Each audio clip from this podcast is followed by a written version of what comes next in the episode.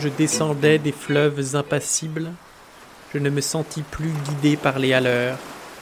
Des peaux rouges criards les avaient pris pour cible, les ayant cloués nus aux poteaux de couleur. J'étais insoucieux de tous les équipages, porteur de blé flamand ou de cotons anglais, quand avec mes haleurs on finit ces tapages, les fleuves m'ont laissé descendre où je voulais. Vous venez d'écouter les premiers vers du Bateau ivre d'Arthur Rimbaud. Aujourd'hui c'est poésie. Bienvenue dans la Voix des Lettres, épisode 18.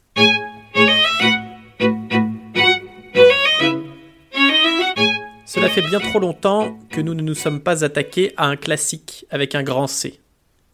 Alors on ne va pas faire les choses à moitié et consacrer cet épisode à un génie précoce, au Kylian Mbappé de la poésie française, le seul, l'unique, Arthur Rimbaud. Né en 1854, sa vie est à elle seule un roman d'aventure. Il écrit la plupart de ses œuvres entre 16 et 21 ans, a une aventure amoureuse avec Verlaine qui lui vaudra deux coups de revolver, puis laissera tomber l'écriture et partira voyager. Pendant cette deuxième partie de sa vie, il fut tour à tour commerçant dans le café au Yémen, prêcheur coranique en Abyssinie, ou encore trafiquant d'armes pour le roi des rois d'Éthiopie. Il s'en repent d'ailleurs à la fin de sa vie, alors qu'il ne trouve même pas un boulot de gardien de parking. C'était pas ma guerre si sa biographie et ses autres poèmes vous intéressent, je vous conseille d'écouter le podcast de France Inter Un été avec Rimbaud. En attendant, revenons au bateau ivre avec un premier extrait. Dans le clapotement furieux des marées, moi, l'autre hiver, plus sourd que les cerveaux d'enfants, je courus. Et les péninsules démarrées n'ont pas subi tohu-bohu plus triomphant. La tempête a béni mes éveils maritimes. Plus léger qu'un bouchon, j'ai dansé sur les flots qu'on appelle rouleurs éternels de victimes. Dix nuits, sans regretter l'œil niais des falots. Plus douce qu'aux enfants la chair des pommes sûres, l'eau verte pénétra ma coque de sapin, et des taches de vin bleu et des vomissures me lava, dispersant gouvernail et grappin. Et dès lors, je me suis baigné dans le poème de la mer, infusé d'astres et lacté sang, dévorant les azurs verts où flottaison blême et ravie, un noyer pensif, parfois, descend. Ou teignant tout à coup les bleuités, délires et rythmes lents sous les rutilements du jour, plus fortes que l'alcool, plus vastes que nos lyres, fermentent les rousseurs amères de l'amour. Je vous préviens tout de suite, il n'y a guère que les premières strophes du poème qui soient compréhensibles. On y voit un bateau, qu'on suppose jeune, se libérer de son équipage et partir à la découverte du monde. On aperçoit une adhésion complète à la mer turbulente, une ivresse qui ne fait que commencer, emportant le bateau, le poète et le lecteur, pour un voyage initiatique. Le bateau ivre est une œuvre de jeunesse, vraisemblablement écrite quelques mois avant que Rimbaud ne fête ses dix-sept ans, à la fin de l'été 1871. C'est un long texte de 100 vers regroupés en 25 quatrains, tous en alexandrin. Ce qui frappe surtout, c'est cet amoncellement d'images et de symboles qui défilent apparemment sans raison, mais qui ne manquent pas de nous impressionner. Les couleurs sont aussi nombreuses qu'omniprésentes, et l'extrait qui suit n'en est qu'un exemple parmi d'autres. Libre, fumant, monté de brume violette, moi qui trouais le ciel rougeoyant comme un mur, qui porte, confiture exquise au bon poète, des lichens de soleil et des morves d'azur, qui courait, taché de lunules électriques, planches folles, escortées des hippocampes noirs, quand les juillets faisaient crouler à coups de trique les cieux ultramarins aux ardents entonnoirs. Moi qui tremblais, sentant geindre à cinquante lieues le rude des béhémots et les maelstroms épais. Fileur éternel des immobilités bleues, je regrette l'Europe aux anciens parapets.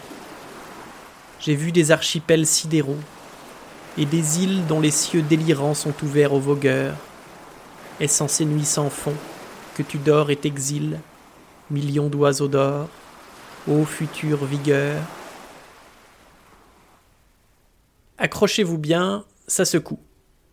Pendant tout le poème, on est ballotté entre l'espoir de jeunesse et une lucidité désabusée, voire vers la fin carrément déprimante. Certains voient dans le bateau ivre une émancipation, un rejet de la société, un message politique ou encore une dernière tentative lyrique avant les Illuminations, recueil de poèmes en prose particulièrement obscurs. Mais la question à un million de dollars est y a-t-il vraiment quelque chose à comprendre? Réponse A oui.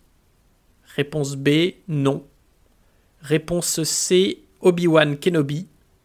Réponse D la réponse D. Hmm, pas facile. Je vais prendre un joker et appeler mon ami Fabrice. Le, le bateau c'est un gros morceau. Hein. Tu vois, c'est gros morceau, très difficile d'accès parce qu'il y a une structure musicale, il n'y a pas de compréhension, mais il faut trouver des rythmes, des évocations. Et comme je travaille beaucoup, quand je reprends un taxi, souvent, je dis au gars pour le rassurer, ne vous inquiétez pas, je vais, je vais parler un peu mon texte. Et le taxi me dit à un moment, c'est quand même rare que des gens viennent dire des, des trucs, ça vous embêterait pas de le dire plus fort. Et j'ai dit, j'ai vu des archipels sidéraux et des îles dont les cieux délirants sont ouverts aux vogueurs. Et je me lance, et tout, il s'arrête au feu rouge, il se tourne et il me dit, qu'est-ce que c'est beau Mais j'ai rien compris avec un immense sourire. Et sincèrement, j'ai répondu, ne vous inquiétez pas, moi non plus. On s'en doutait un peu, mais le maître a parlé, et le résultat est sans appel. Alors laissez votre cerveau gauche sur le quai, larguez les amarres et laissez-vous porter. Comme je descendais les fleuves impassibles, je ne me sentis plus guidé par les haleurs. Des peaux rouges criards les avaient pris pour cible, les ayant cloués nus aux poteaux de couleur. J'étais insoucieux de tous les équipages, porteur de blé flamand ou de cotons anglais, quand avec mes haleurs on finit ces tapages, les fleuves m'ont laissé descendre où je voulais. Dans les clapotements furieux des marées, moi, l'autre hiver, plus sourd que les cerveaux d'enfants, je courus. Et les péninsules démarrées n'ont pas subi tohu-bohu plus triomphant. La tempête a béni mes éveils maritimes. Plus léger qu'un bouchon, j'ai dansé sur les flots, qu'on appelle rouleurs éternels de victimes. Dix nuits, sans regretter l'œil niais des falots. Plus douce qu'aux enfants la chair des pommes sûres, l'eau verte pénétra ma coque de sapin. Et des taches de vin bleu et des vomissures me lava, dispersant gouvernail et grappin. Et dès lors, je me suis baigné dans le poème de la mer, infusé d'astres et lactescent, dévorant les azurs verts où flottaison blême et ravie, un noyer pensif, parfois, descend. Ou, teignant tout à coup les bleuités, délires et rythmes lents sous les rutilements du jour, plus fortes que l'alcool, plus vastes que nos lyres, fermentent les rousseurs amères de l'amour. Je sais les cieux crevant en éclairs, et les trombes, et les ressacs, et les courants. Je sais le soir, l'aube exaltée ainsi qu'un peuple de colombes, et j'ai vu quelquefois ce que l'homme a cru voir. J'ai vu le soleil bas, taché d'horreur mystique, illuminant de longs figements violets, pareil à des acteurs de drames très antiques, les flots roulant au loin, leurs frissons de volets. J'ai rêvé la nuit verte, aux neiges éblouies, baiser montant aux yeux des mers avec lenteur, la circulation des sèves inouïes et les veilles jaunes et bleues des phosphores chanteurs. J'ai suivi, des mois pleins, pareil aux vacheries hystériques, la houle à l'assaut des récifs, sans songer que les pieds lumineux des maris puissent forcer le mufle aux océans poussifs. J'ai heurté, savez-vous, d'incroyables Florides, mêlant aux fleurs des yeux de panthère à peau d'homme, des arcs-en-ciel tendus comme des brides sous l'horizon des mers à de glauques troupeaux. J'ai vu fermenter les marais énormes, nasses ou pourris dans les joncs tout un léviathan. des écroulements d'eau au milieu des bonasses et les lointains vers les gouffres cataractants. Glaciers, soleil d'argent, flots nacreux, cieux de braise, échouages hideux au fond des golfes bruns, où les serpents géants, dévorés de punaises, choient des arbres tordus avec de noirs parfums. J'aurais voulu montrer aux enfants ces dorades du flot bleu, ces poissons d'or, ces poissons chantants. Des écumes de fleurs ont bercé mes dérades, et d'ineffables vents m'ont ailé par instants. Parfois, martyr lassé des pôles et des zones, la mer dont le sanglot faisait mon roulis doux montait vers moi ses fleurs d'ombre aux ventouses jaunes, et je restais, ainsi qu'une femme à genoux, presque île, ballottant sur mes bords les querelles et les fientes d'oiseaux clabaudeurs aux yeux blonds. Et je voguais lorsqu'à travers mes liens frêles, des noyés descendaient dormir à reculons. Hors moi, bateau perdu sous les cheveux des anses, jeté par l'ouragan dans les terres sans oiseaux, moi dont les monitors et les voiliers des anses n'auraient pas repêché la carcasse ivre d'eau.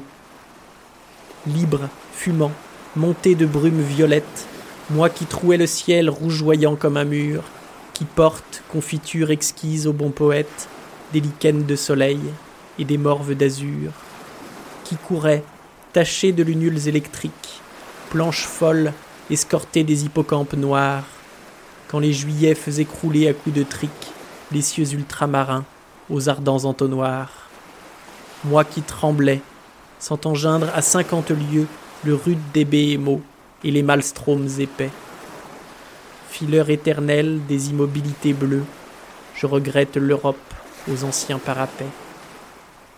J'ai vu des archipels sidéraux et des îles dont les cieux délirants sont ouverts aux vogueurs. Est-ce en ces nuits sans fond que tu dors et t'exiles, millions d'oiseaux d'or, ô future vigueur Mais vrai, j'ai trop pleuré, les aubes sont navrantes, toute lune est atroce et tout soleil amer. L'acre amour m'a gonflé de torpeurs enivrantes. Oh, que ma quille éclate, oh, que j'aille à la mer. Si je désire une eau d'Europe, c'est la flash noire et froide, où vers le crépuscule embaumé, un enfant accroupi, plein de tristesse, lâche un bateau frêle, comme un papillon de mai. Je ne puis plus, baigner de vos langueurs, ô lames, enlever leur sillage aux porteurs de coton, ni traverser l'orgueil des drapeaux et des flammes, ni nager sous les yeux horribles des pontons.